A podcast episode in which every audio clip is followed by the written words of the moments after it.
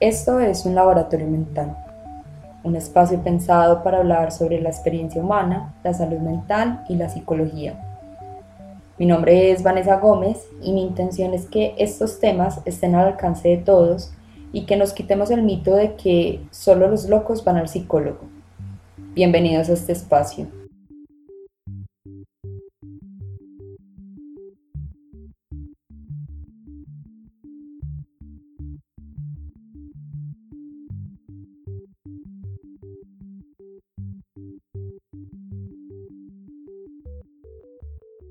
En el episodio de hoy vamos a hablar sobre la práctica de yoga y su aporte para el bienestar.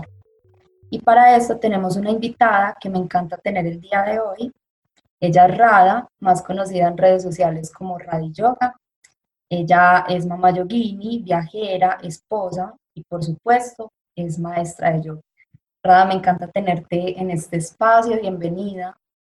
Vane, muchísimas gracias por la invitación. Estoy muy contenta de poder participar de tu podcast y honrada con esta invitación que me haces para um, estar aquí compartiendo con tus oyentes.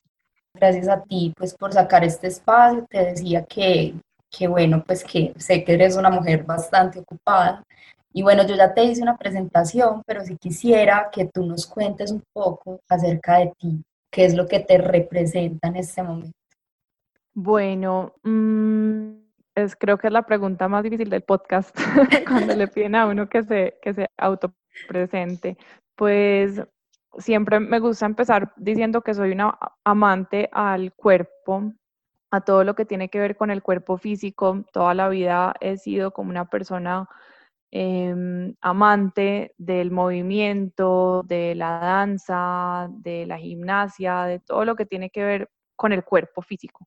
Entonces, más allá de profesora de yoga o de madre o de mm, todos estos roles que tenemos como en el día a día, siento que soy una persona como curiosa por, la, por lo físico em, y todo lo he atravesado así, como la maternidad ha sido un proceso muy físico, desde el embarazo, la conexión con mi hijo, eh, la práctica de yoga, la danza, todo es como, lo vivo mucho a través del cuerpo, es como mi, gran vehículo para, para vivir el día a día.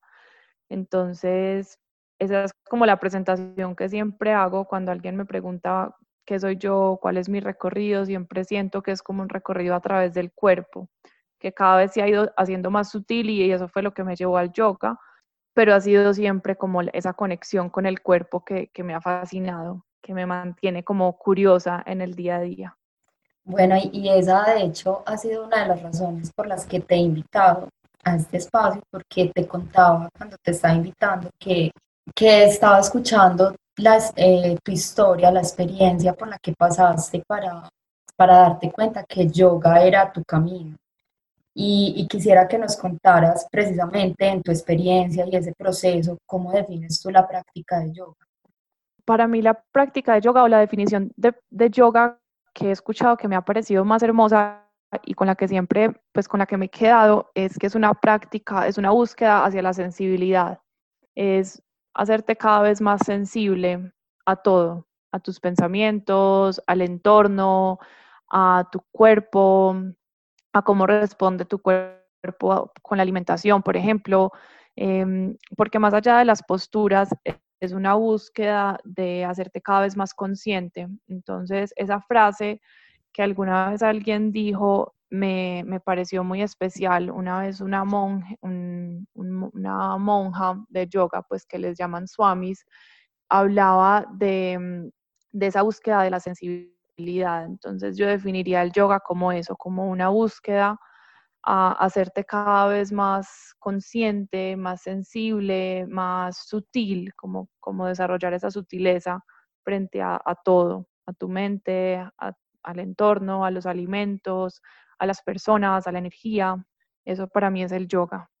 Bueno, ahora que dices esto, me haces ir a una pregunta y es que en Occidente, pues en nuestra cultura, es bastante normal que las personas nos acerquemos a la práctica en principio por un interés muy físico. ¿Tú crees que sea necesario que quien se acerque a la práctica entienda que se trata de un proceso más profundo? Y, bueno, y si lo crees necesario, ¿por qué lo consideras así? Bueno, Vanessa, yo lo primero que, pues digamos que las personas que se acercan a mí o, las personas pues que, que, hacen clase conmigo, digamos que están estudiando conmigo en este momento, para mí es muy importante, creo que todos los días hago como ese recordatorio, que la práctica de yoga la entendamos más como terapia y como práctica o como camino espiritual, como camino de conciencia y camino de sensibilidad, más que un trabajo físico. Acá en Occidente, como tú mencionas en la pregunta, acá en Occidente eh, somos una cultura mucho más física, eso está bien, porque pues simplemente es como nuestra manera de, acercarnos a la realidad. Pero hay muchos otros, hay muchos otros ejercicios hay muchas otras maneras de acercarte al cuerpo desde su físico, pues desde, desde su físico.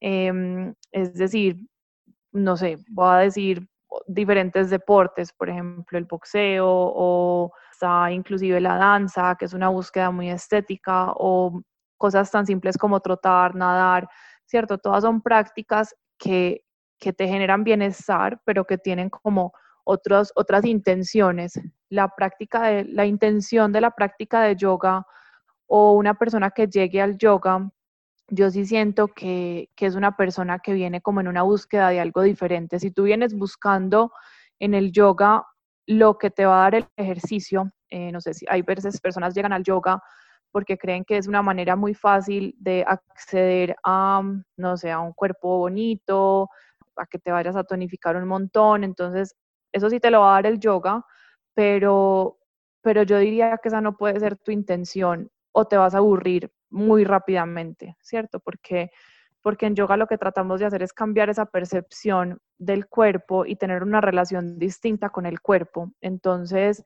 primero, si llegas con, ese, con esa intención, probablemente esa intención te cambie rápidamente una vez entiendas como lo, lo profundo que, que es la práctica de yoga.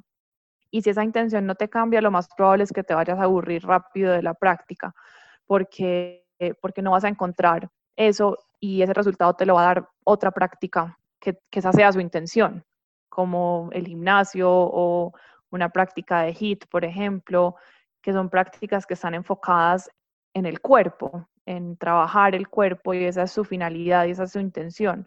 Entonces, yo sí creo que es muy importante entender que el yoga así trabaje con el cuerpo, trabaja con el cuerpo porque el cuerpo es un vehículo de la mente, ¿cierto? Pero su finalidad no es el cuerpo, su finalidad es hacer el cuerpo apto para un trabajo mental. Entonces, si no tienes esa intención, probablemente no vayas a llegar como, como a, a lo profundo y a lo que significa la práctica de yoga. Ok, eh, bueno, acá un poco ya me respondiste la pregunta que te quería hacer, pero igual pues te la voy a hacer.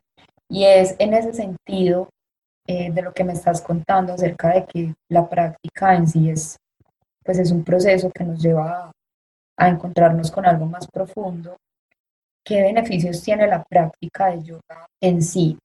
Ya me explicaste como que tal vez la persona sí puede encontrar como beneficios físicos, eh, sin embargo, aparecen otros beneficios al acercarte a esta práctica. ¿Podrías contarnos un poco sobre esto?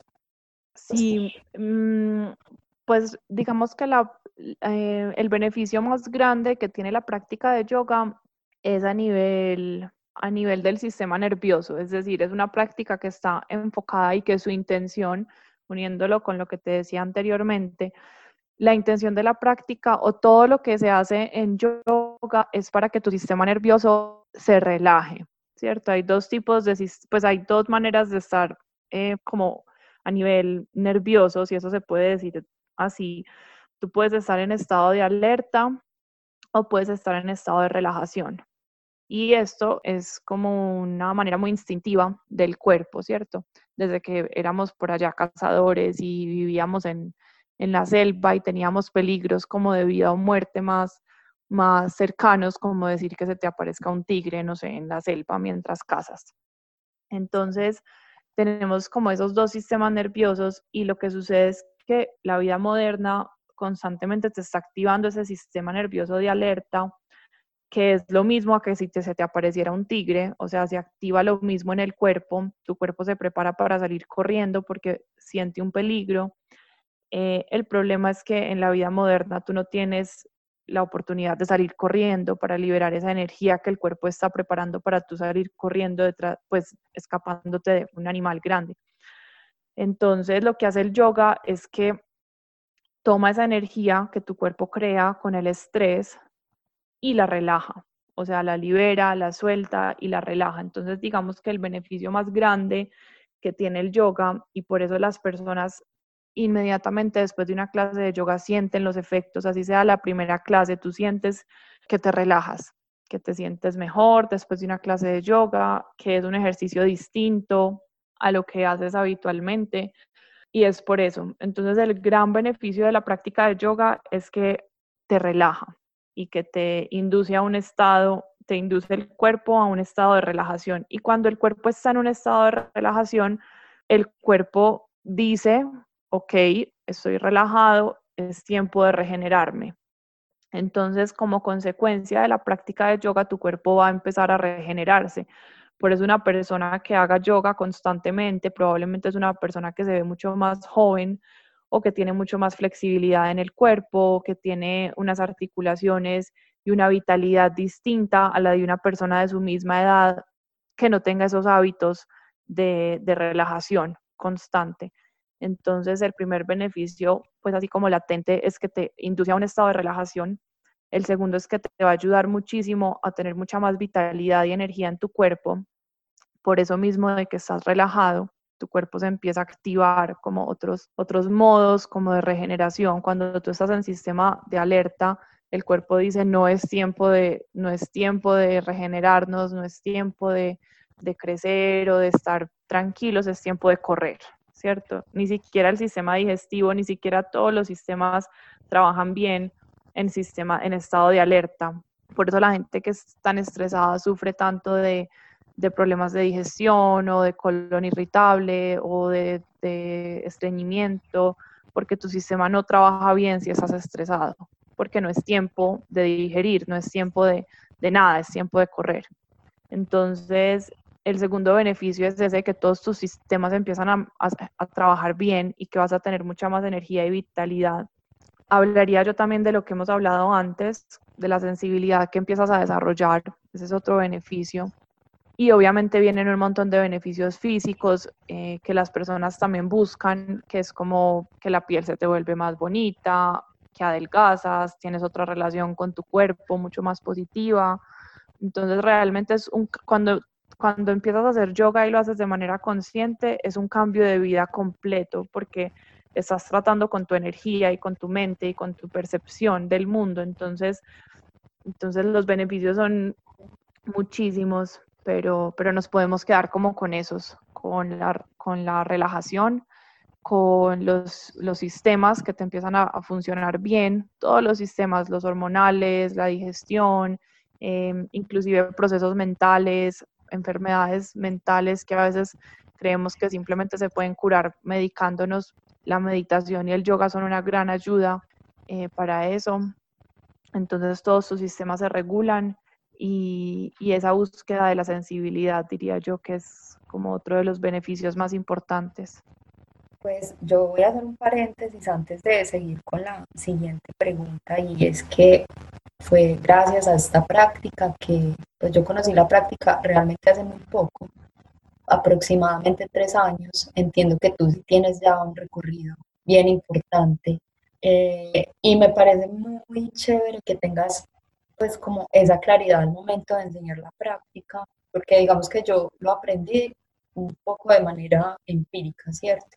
Eh, bueno, posterior, posteriormente intenté estudiar algo, pero más como para mí. Y puedo decir que gracias a la práctica de yoga pude curar un insomnio que había vivido casi 13 años de mi vida. Y no solamente eso, sino que recuerdo que mis papás me decían que había crecido, que estaba más alta. Entonces lo que tú decías, como acerca de la, de la flexibilidad, no sé si mis vértebras ganaron distancia, no sé qué pasó ahí, pero me veían más alta y también yo sufría, tenía muchísimos problemas digestivos, sobre todo tenía mucho estreñimiento. Y a partir de la práctica, pues, o sea, mi vida puedo decir que tuvo un cambio de 180 grados, entonces casi que es, le tengo pues como toda la fe,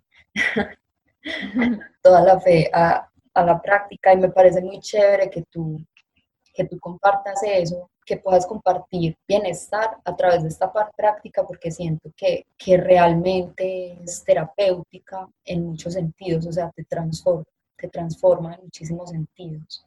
Eh, Rada, yo quería preguntarte, las personas, muchas personas suelen tener dudas o algunos mitos antes de empezar su primera práctica. ¿Tú qué le sugerirías a alguien que quiere empezar a hacer yoga por primera vez? Bueno, Mm, esa es una muy buena pregunta, porque las personas muy, muchas veces tienen como, como o un estigma, pues no sé si, si la palabra es estigma, pues o como un tabú.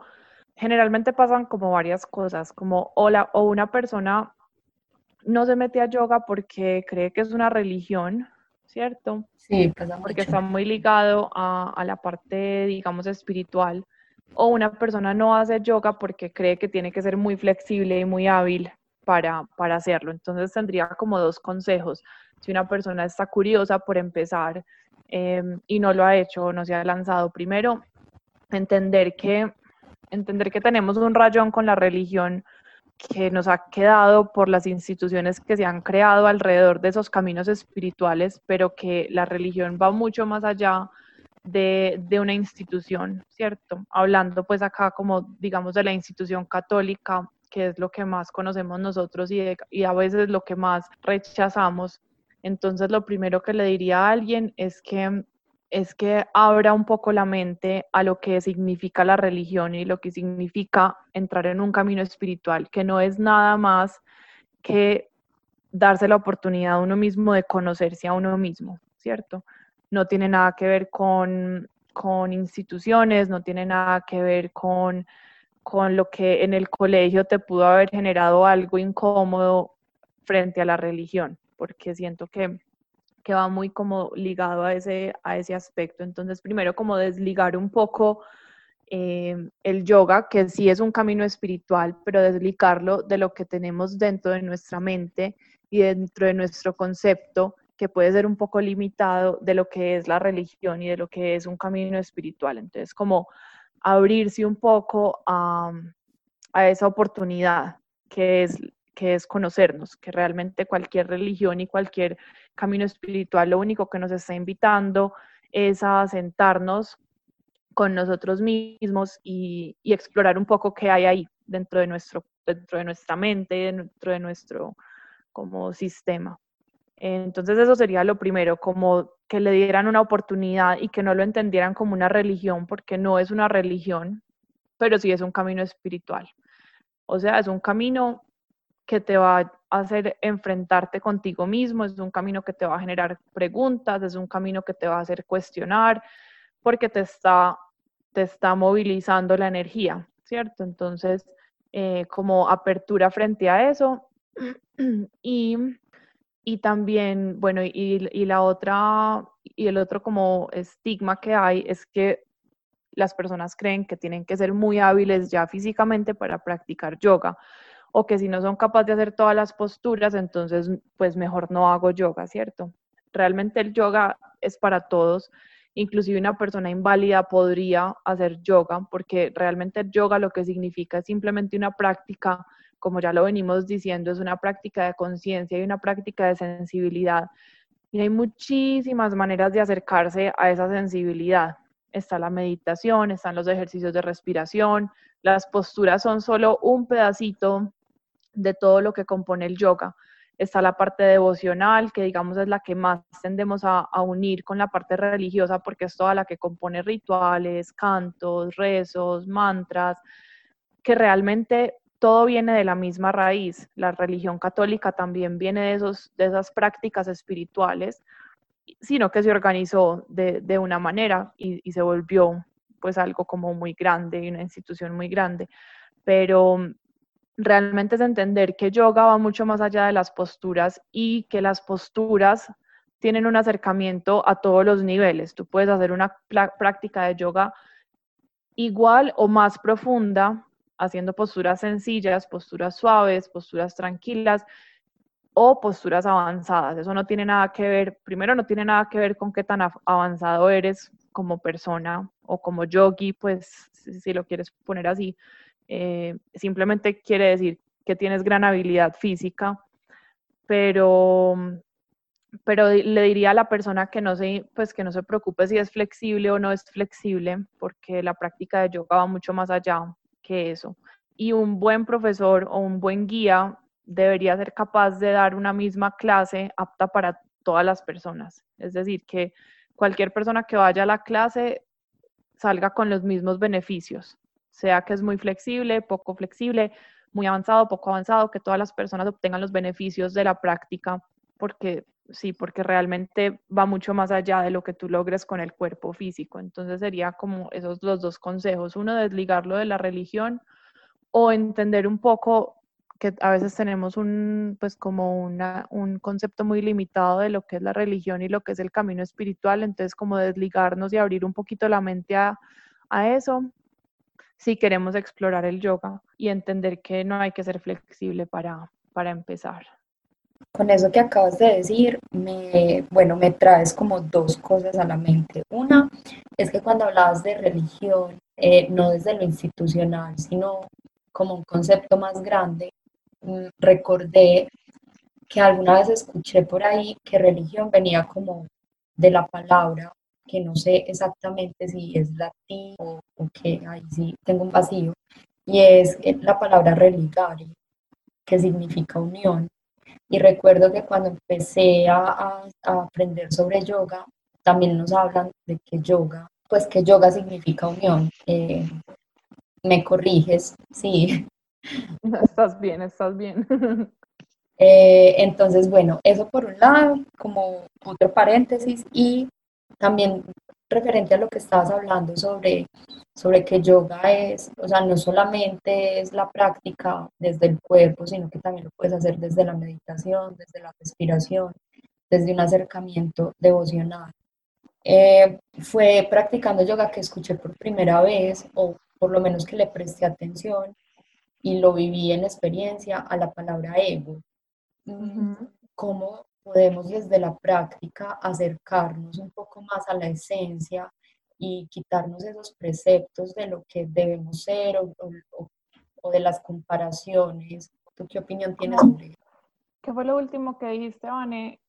Que la, a veces esta estructura como del ego que está, tan, que está tan arraigada en el ser humano, que nos acompaña tanto, pues nos genera sufrimiento porque está acompañada como de comparaciones, de, por ejemplo, en yoga, ¿quién lo hace mejor? Pues cuando no lo estás haciendo por acercarte a tu esencia, sino como por, como por un tema de competencia. Eh, y no lo digo solamente en la práctica, solo que en general en la vida, digamos que es un elemento que, que puede venir a hablarnos y a sacarnos un poco como de la esencia que somos. Y entiendo que la práctica del yoga nos acerca o nos invita mucho a, a trabajar el ego. Entonces, tú desde la experiencia como maestra de yoga y también tu experiencia personal, ¿cómo ves esta figura y cómo sientes que se puede manejar? Bueno, mm, voy a responder como mejor puedo a esa pregunta. Em, pues primero, la palabra ego yo creo que, que mm, es importante como cogerla con pinzas, ¿cierto?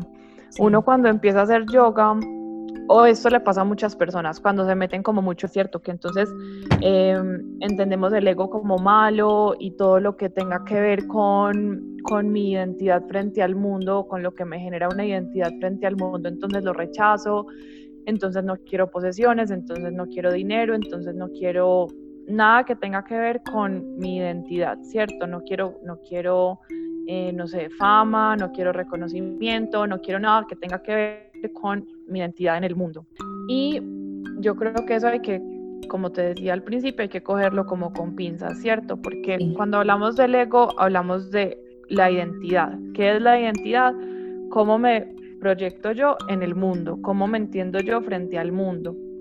Eso está bien, eso es bueno, eso es necesario. O sea, es necesario que tú tengas una identidad definida y tengas una identidad clara para saberte situar en el mundo. Entonces digamos que esa sería la parte positiva del ego.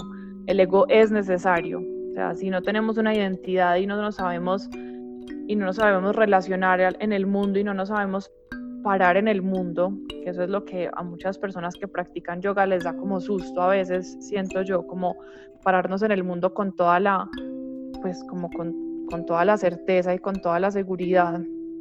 Eh, lo, pues como lo que hay que tener mucho cuidado es cuando esa identidad te empieza a, a borrar el otro, ¿cierto? Cuando, cuando dejas de ver al otro y ya solamente ves tu identidad y te sientes como un ente completamente separado de lo que hay afuera y no entiendes que hay una relación o una, pues como una relación por igual con todo, con la naturaleza, con los animales. Entonces, yo creería que lo que hace la práctica de yoga, o te diría que lo que hace la práctica de yoga es que como está trabajando a nivel energético y digamos el centro energético que le corresponde a la identidad es el plexo solar. ¿cierto? Como toda la parte donde están los órganos digestivos, toda la parte como central del cuerpo, donde el ombligo, como todo ese, todo ese centro, em, es el centro de voluntad, de la fuerza de voluntad. Y es como donde más fuerza hay, porque está, mira que está el fuego interno, que es la digestión, em, y es como el centro energético del cuerpo. Entonces, lo que te diría yo es que una práctica de yoga lo que te ayuda es empezar a desbloquear un montón de patrones y un montón de, digamos, de ideas preconcebidas que tienes en tu mente. Eso, eso pasa de manera muy sutil, pero si tú haces una práctica de yoga constante por un tiempo, vas a empezar a notar que esa sensibilidad se te empieza a desarrollar en todos los niveles y vas a empezar a entender cómo, es, cómo estás situado en el mundo, ¿cierto? ¿Cuál es tu ego? ¿Cuál es tu identidad? Y y si, si, si estás ahí consciente de la práctica, eso va a empezar a mutar. Entonces, por eso muchas personas que comienzan a hacer yoga, que esa es otra pregunta que muchos principiantes o personas que quieren iniciar tienen, eh, que si hay que ser vegetariano para, para estar en yoga, no hay que serlo, pero precisamente porque empiezas a tener un cuestionamiento frente a cómo te, te relacionas y cómo te sitúas en el mundo, frente a ese ego, frente a esa identidad, y empiezas a entender que hay una relación de ti mismo con los demás seres, pues entonces empiezas a tener una identidad y una, y una relación distinta inclusive con los animales. Y ahí es cuando empieza todo el tema del vegetarianismo, de no matar para, para estar bien yo. Entonces, pues a alguien que, que, que practique yoga, eh, sí le va a cambiar mucho la identidad, porque estás trabajando a nivel energético, tus patrones mentales, la identidad y el ego se crean en una muy temprana edad. Eh, y, son cosas como que te quedan ahí y a veces en la adultez nunca nos tomamos el tiempo como de, de sentarnos a entender por qué hacemos ciertas cosas y por qué tenemos ciertos patrones y por qué nos relacionamos de cierta manera con el entorno. Y con la práctica de yoga eso se empieza a ser evidente. Y con la práctica de meditación porque estás trabajando tu cuerpo, estás trabajando tu energía, estás trabajando esos centros de la voluntad, de la identidad. Entonces, eso tendría yo para decir del ego, pues que es como tu manera de situarte en el mundo y obviamente si empiezas un camino espiritual, cualquiera que sea, eh, eso te va a cuestionar tu manera de, de entender el mundo. Pero, pero resaltaría que que no hay que eliminar el ego. La, la, práctica de yoga no es una práctica para eliminar el ego, es una práctica para entenderlo diferente, porque, porque tienes que, porque el ego existe, el ego está ahí, pues si no tienes identidad, entonces no tienes fuerza de voluntad, ¿cierto? No tienes límites creados frente a lo que eres. Y eso es muy importante en la vida. Me gusta mucho esta respuesta. También siento que, que también le quita un poco de peso a esa palabra, que si la malentendemos, eh, pues también le, ponemos precisamente ese peso de, de que es netamente negativa. Entonces me parece muy chévere que nos invites como a coger con pinzas eh, este concepto, porque finalmente pues es algo que nos va a acompañar eh, pues al menos el resto de la vida mortal. Eh, sí. sí, yo creo que es importante, Vane, porque porque uno se, pues algo que pasa mucho cuando empieza uno a hacer yoga o cuando empieza a ser uno un poquito más consciente como de, de sí mismo, es que cualquier acto le parece egoísta. Pues entonces, no sé, te vas a dar una hora para ti, ay, qué egoísta. Yo soy mamá, por ejemplo, de un bebé de un año y muchas personas me preguntan que cómo me da tiempo de hacer tantas cosas y, yo creo que es como esa tranquilidad de que es que darme tiempo para mí y no estar con mi bebé no tiene nada que ver con ser egoísta. O sea, es, es como, es que yo quiero seguir teniendo una vida y está bien. Y, nada más chévere para mi bebé que él crezca con una mamá que tiene vida, no con una mamá que se ahogó eh, en nunca darse tiempo para sí misma porque tenía que estar ahí para su bebé, porque darse tiempo era muy egoísta. Entonces, yo creo que, que hay algo ahí que, como que cuestionarse, ¿cierto? Como que realmente qué es ser egoísta. Sentarte a hacer práctica de yoga una hora es egoísta. No, estás trabajando para ti mismo, estás dándote un espacio para ti y eso te va a ayudar a estar bien en el mundo.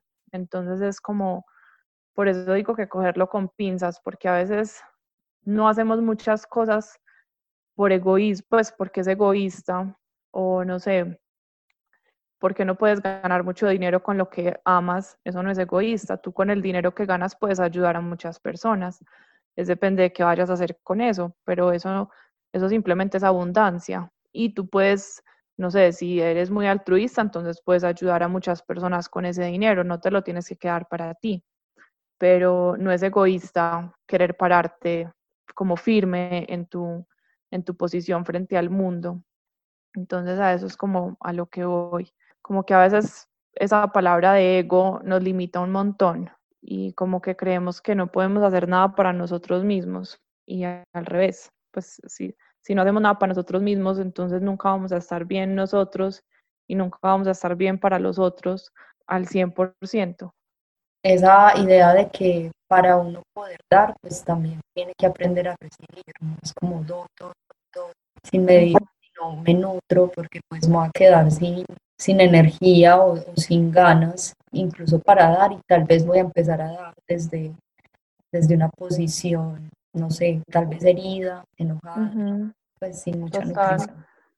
Sí, o empiezas a tener expectativas, porque cuando tú, cuando tú te das tiempo para ti y te llenas tu propia copa o siembras tu propio jardín, entonces pues puedes dar sin esperar nada a cambio, pero cuando simplemente te dedicas a dar, a dar y tú mismo no te nutres, entonces empiezas a esperar que el otro te nutra. Y ahí es cuando la expectativa frente a lo que te tiene que dar el otro, y eso pasa mucho en las relaciones personales, pues en las relaciones de pareja.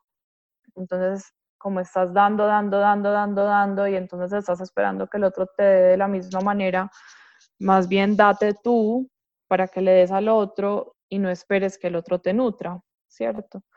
Entonces es como, Sí, es como eso lo que tú estás diciendo. Completamente de acuerdo contigo. Rada, eh, ¿en qué momento surge la idea de crear Radi Yoga? Pues Radi Yoga es como, pues se ha vuelto un proyecto muy importante en, mi vida. Empezó, pues yo, yo viví un, tiempo en, en India hace, wow, hace cinco años ya, hace mucho tiempo. Em, y, bueno, me devolví porque quería una vida muy normal, pues realmente después como de, un año largo, como en una búsqueda muy, muy íntima, pues como de, de qué quería yo en, mi vida, em, llegué a la conclusión de que yo de verdad quería pues como una vida más común y corriente de lo que yo me imaginaba, que me quería casar, que quería tener hijos y que quería un trabajo normal pues normal dentro de lo que ha sido mi vida, ¿cierto? Quería seguir siendo profesora de danza, que es lo que, pues, es lo que he sido por muchos años. Y, entonces me devolví a Colombia y pasó exactamente eso, me casé, tuve, pues ahora tuve mi bebé, eh, Yoga empezó pues antes de, tener a Luciano y eh, encontré un trabajo en un colegio como profesora de danza, que era lo que yo quería. Todavía trabajo como profesora de danza en un colegio y hace dos años o tres años, hace dos años eh, empecé a sentir en las meditaciones y en la práctica de yoga que yo hago pues todos los días, empecé a sentir como una necesidad, o sea, yo meditaba y era como, como, una, como algo que me decía que, que pues que empezara a, a moverme en redes, pues como a publicar cosas de mi vida en Instagram y yo nunca, nunca era como de redes, ni, ni sabía nada de redes sociales, ni de Instagram, por ahí tenía un Instagram, pero pues ponía una foto cada, nunca, eh, pero como que empecé a sentir esa necesidad. Y al principio muy bonito que ya hablamos del ego, porque al principio yo decía, no, pues eso, es muy egoísta, como pensar que quiero compartir mi vida y que quiero compartir mi práctica, y eso debe ser un pensamiento egoísta que me está surgiendo, lo voy a dejar que pase. Y así fue por ahí un mes o dos, no recuerdo cuánto, pero que todas las meditaciones sentía como esa necesidad de necesito empezar a compartir, o sea, necesito empezar a, a publicar en redes como, algo. Eh, y, lo, y lo traté como de frenar hasta que un día dije, bueno, pues, pues me postro ante este pensamiento y, y, si, y si esto es así, pues vale, pues voy a empezar. Eh, yo, pues paralelo a la práctica de, a la profesor, pues a ser profesora de danza, soy, fui profesora de yoga en escuelas de yoga pues muchos años y, y, por eso me sentía como tan egoísta, pues porque como, ay, no, pero pues yo, ah, eh, que voy a empezar a hacer algo yo, ¿cierto? Como que no, no quiero resaltarme por eso. Yo sigo con mis clases de yoga en las escuelas, que así nadie me conoce, yo soy parte de la escuela. Hasta que un día dije como, bueno, pues nada, si esto, si esto sigue así tan recurrente en mi mente, pues lo voy a empezar a hacer. Y empecé a, pues a publicar como cosas de yoga y me acuerdo que hice un primer taller con una amiga acá en mi casa porque nació pues como un espacio que, nos, que me daba para hacer clases de yoga porque quedó como un espacio en la casa abajo muy grande. Hicimos un primer taller ella y yo y se llenó el taller sin yo moverme en redes, o sea, tenía creo que como 600 seguidores, de los cuales eran mis amigos. Em, pero vinieron pues como varios alumnos de yoga que ya tenía, amigas, personas que nos encontraron pues como con la publicación, no sé. Y, y seguí y ya llevo así dos años haciendo talleres, compartiendo cosas de yoga y cada vez se, ha vuelto como más importante porque pues primero fue un gran aprendizaje para mí hablando desde el ego, eh, ha sido una gran herramienta para compartir con un montón de personas. Siento que, que, he podido encontrar seres maravillosos. Eh, siento que las redes son una gran herramienta y que todo depende de cómo lo miremos, ¿cierto? Entonces, para mí, Radio Yoga es como un proyecto, ya se ha vuelto un proyecto muy importante, eh, pero nació así, pues como que no, no lo esperaba, no fue como que me senté a planear tres meses, eh, qué voy a hacer, cómo se va a llamar el proyecto, no, Rada es mi nombre espiritual. Y Radi me decían de cariño en la escuela, me decía una amiga, entonces como bueno, como, pues Radi Yoga y Radi Yoga ya estaba, entonces Radi.yoga y, y así todo ha ido como, como fluyendo y ya hoy en día sí lo estoy organizando más porque ya es un proyecto como muy importante para mí y y siento que, que ayudo a muchísimas personas y que me ayudo a mí misma y que hago lo que quiero y que hago lo que amo. Entonces, ya es como, bueno, organicemos bien la casa, em, pero sí, la manera como nació fue así, muy, como muy natural. Y muy bonito que, que finalmente hayas decidido como también ponerte al servicio, porque, bueno, parecía una, una idea muy egoísta, pero que finalmente ha sido de gran beneficio para las personas. De hecho, si no estoy mal, eh, me he enterado que estás compartiendo en esta cuarentena, eh, has estado compartiendo clases eh, de manera virtual a través de tu Instagram Live y pues también, o sea, estás dedicando tiempo y, conocimiento para acompañar a personas que tal vez en este momento también se sienten saturadas o atrapadas. No todas las personas manejan el encierro de la misma manera. Entonces, también pues como agradecerte por eso, pues como por compartir esos espacios. Mm, muchas gracias. Sí, es con, muchísimo amor. Para mí también es, es compañía y es, muy grato hacerlo y, y ver que, que las personas lo agradecen tanto.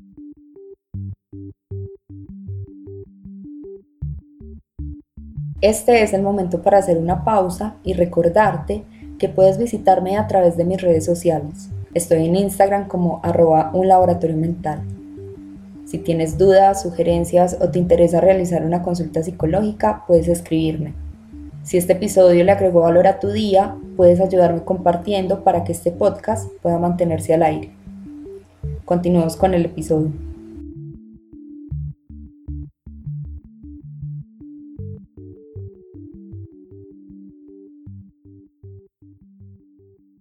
Bueno, ya vamos a ir terminando este episodio. Eh, te quiero hacer unas preguntas que le hago a mis invitados. Tú que eres mi invitada, pues eh, también te las voy a hacer. Son solo tres preguntas. Y, y bueno, la primera es, ¿qué te hace recordar que eres humana? Las emociones.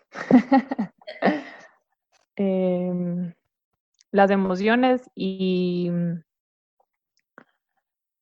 y como los ciclos, pues y, y, acá se me viene mucho a la mente la, el embarazo, pues más que humana como animal, como mamífero. El embarazo es como el acto más mami, o sea, es como lo que más mamífero nos queda de todo. Uno como que pare un hijo y parir un hijo es como volver a ser animal. Hay que, hay que apagar el cerebro y ir como a los instintos. Entonces eso me recuerda mucho la humanidad que tengo adentro y como el animal que, todavía soy. Wow, tremendo. Yo no soy mamá, pero me dejaste ahí una duda interesante. sí. Eh, bueno, si pudieras darle un consejo a la rada de hace años o un par de meses atrás, ¿cuál sería? Ay, esto va a sonar un poquito gracioso, pero, pero yo no tengo como nada, pues como un consejo como de haz algo diferente.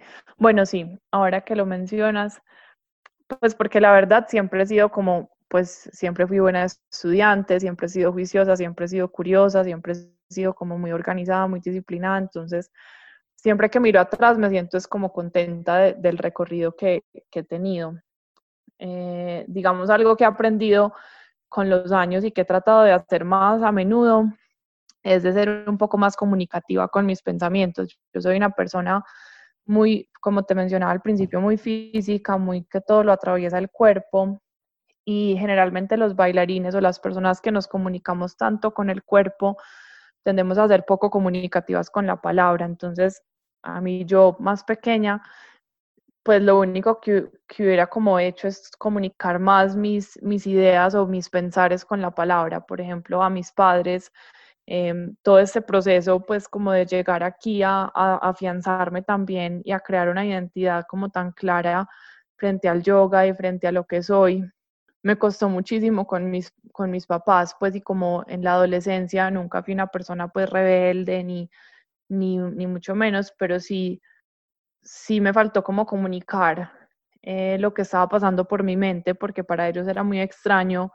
como, no sé, una adolescencia o un adolescente que no quería salir y no quería hacer nada más que estar en su pieza, ellos como que no entendían qué estaba haciendo yo y yo lo único que estaba haciendo era yoga y, yendo a clases de baile, pero, pero pues ellos como que no se atrevían a preguntarme y yo nunca, nunca comunicaba como lo que, lo que me estaba, pues como el proceso que estaba teniendo a nivel interno.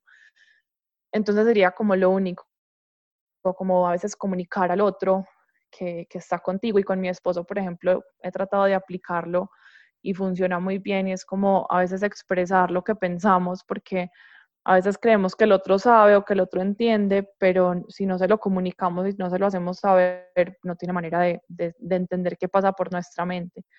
Entonces sería como eso, como comunicar al otro.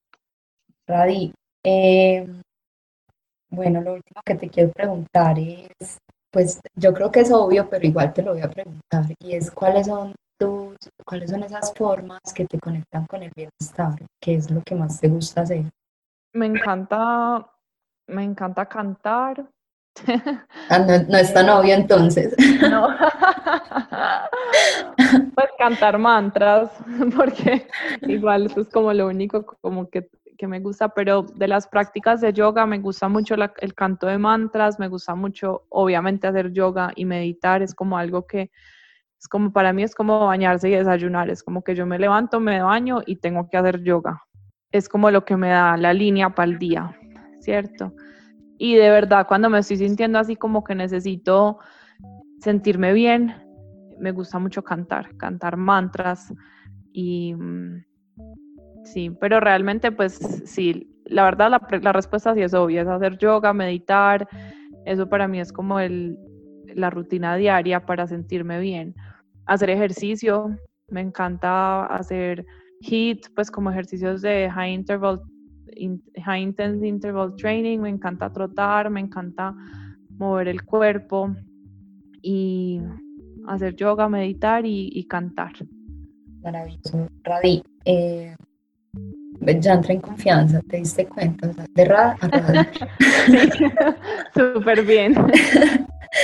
Eh, ¿Cómo te pueden encontrar las personas en redes sociales? Bueno, como Radi Yoga, pues es R-A-D-H y latina punto yoga, radi.yoga. Y mm, también tengo página web, radiyoga.com. Pues ahí en, en ambas partes publico como todo lo que voy haciendo. Esas son como mis dos, mis dos fuentes de contacto más directo. Ay, Radi, me encanta que hayas aceptado esta invitación. Gracias por tomarte el tiempo para compartirnos sobre tu experiencia. Espero las personas eh, se motiven, los que todavía tienen dudas, que se empiecen a motivar a hacer una práctica y que también para los que no te conocen, que seguramente son más los que te conocen, que también eh, se pasen y se den la oportunidad de de explorar ahora que estás compartiendo también estas prácticas tan, tan bonitas en este tiempo. Mil gracias. Vane, muchas gracias a ti por la, por la invitación y ojalá les sea útil a todas las personas que escuchen este episodio. Espero que así sea.